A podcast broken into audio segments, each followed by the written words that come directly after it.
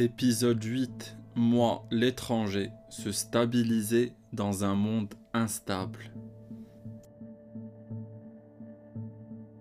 Me voilà à mon compte. Je peux travailler quand je veux, où je veux. Je suis libre, je suis mon propre patron. Je suis aux manettes de ma vie. C'est ce que je croyais au début. Premier challenge, trouver des clients. On les trouve où? Sur des sites pour freelance, sur des sites d'emploi en cochant bien freelance, indépendant ou micro-entrepreneur. Grâce à son réseau, au bouche à oreille, j'arrive à trouver difficilement quelques clients grâce au web et à mon réseau. Et là arrive le deuxième challenge, se faire payer. Quand tu es en CDI, c'est simple, tu es payé chaque mois. Quand tu es à ton compte, tu es payé parfois. Entre les clients qui ne payent pas, ceux qui payent une partie et ceux qui payent en retard, au début tu es gâté. Surtout que t'as pas de trésorerie. Dans mon cas, j'avais même pas de chômage ou d'aide car la préfecture et Pôle emploi se sont arrangés pour. En vrai, la même histoire. J'avais pas le bon document au bon moment, donc pas de chômage malgré deux ans de CDI, car pas le bon titre de séjour pour demander mon dû. Dire aussi que pendant des années, je ne recevais déjà plus d'aide au logement. On a des droits en tant qu'étranger en France, mais il faut avoir des papiers valables et durables pour. Malheureusement, pendant plusieurs années, j'étais un étranger précaire avec des cartes de 3 mois, des autorisations provisoires de séjour qui me donnaient aucun droit si ce n'est celui de retourner chez moi. Sauf que chez moi, c'était maintenant ici, à Paris. Bon, revenons-en à nos moutons. Après quelques mois de freelancing, toujours pas millionnaire, vous vous en doutez. Un jour, en plein mois de juillet, en pleine journée, je reçois un appel d'une directrice de festival d'humour au Congo-Brazzaville. Sur les conseils d'un ami Facebook brazzavillois, j'avais candidaté plusieurs mois auparavant à ce festival international d'humour francophone sans trop y croire.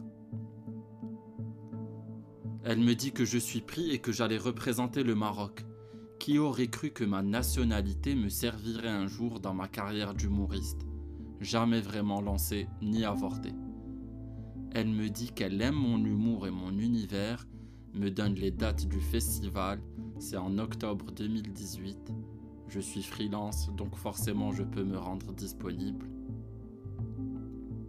Je dis oui tout en sachant que je n'ai toujours pas mes papiers d'un an en tant qu'entrepreneur étranger qui me permettrait de voyager facilement. J'annonce la nouvelle autour de moi, tout le monde est content. Puis je me rends compte qu'administrativement, ça allait être compliqué. En août, toujours pas mes papiers ni de rendez-vous pour les récupérer. Je songe à abandonner, annuler ma venue. Ma copine me dit non, pour une fois que tu as une super opportunité de faire partie d'un festival international d'humour, tu ne vas pas te désister. J'avais pas trop de clients à cette époque, alors j'ai décidé de devancer les choses.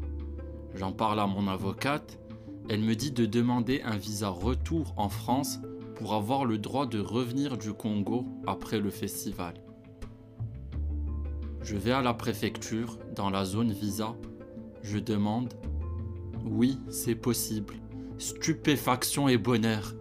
Il me faut juste un timbre de quelques euros et une lettre d'invitation officielle du festival au Congo. En plus, il se déroulait à l'Institut français de Brazzaville. Bref, espoir. La chance me sourit enfin. Au même moment, je demande mon visa aller à l'ambassade de la République du Congo. Je n'y crois pas. Tout fonctionne. Je n'ai pas de papier de séjour français, mais je peux voyager avec mon passeport, un visa aller au Congo et un visa retour en France. La classe. Je vis une expérience mémorable. Je découvre l'humour panafricain, de vrais showman. Rien à envier aux Américains. Ça chante, ça danse et raconte des histoires drôles et des anecdotes sur la vie de mon continent, de ma terre-mère. Tous les jours, on mange chez un père, dans une association chrétienne, accueillis comme des stars. On mange du foufou, du manioc et différents plats locaux. Je crois même que j'ai mangé du singe à un moment par inadvertance. Je me régale, on rigole et je passe l'une des semaines les plus intenses de ma vie. Je devais retourner au Congo et d'autres pays voisins pour jouer, mais la politique, l'économie et aujourd'hui le corona ne me le permettent pas. J'ai noué des liens forts et je suis toujours en contact avec des artistes et professionnels au centre de l'Afrique, là où tout a commencé. Ça m'a redonné la motivation pour me remettre à jouer en France.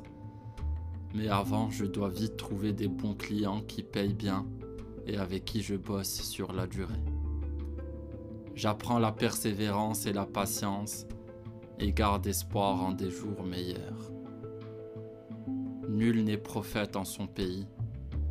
Okomema Makongo Namutuye.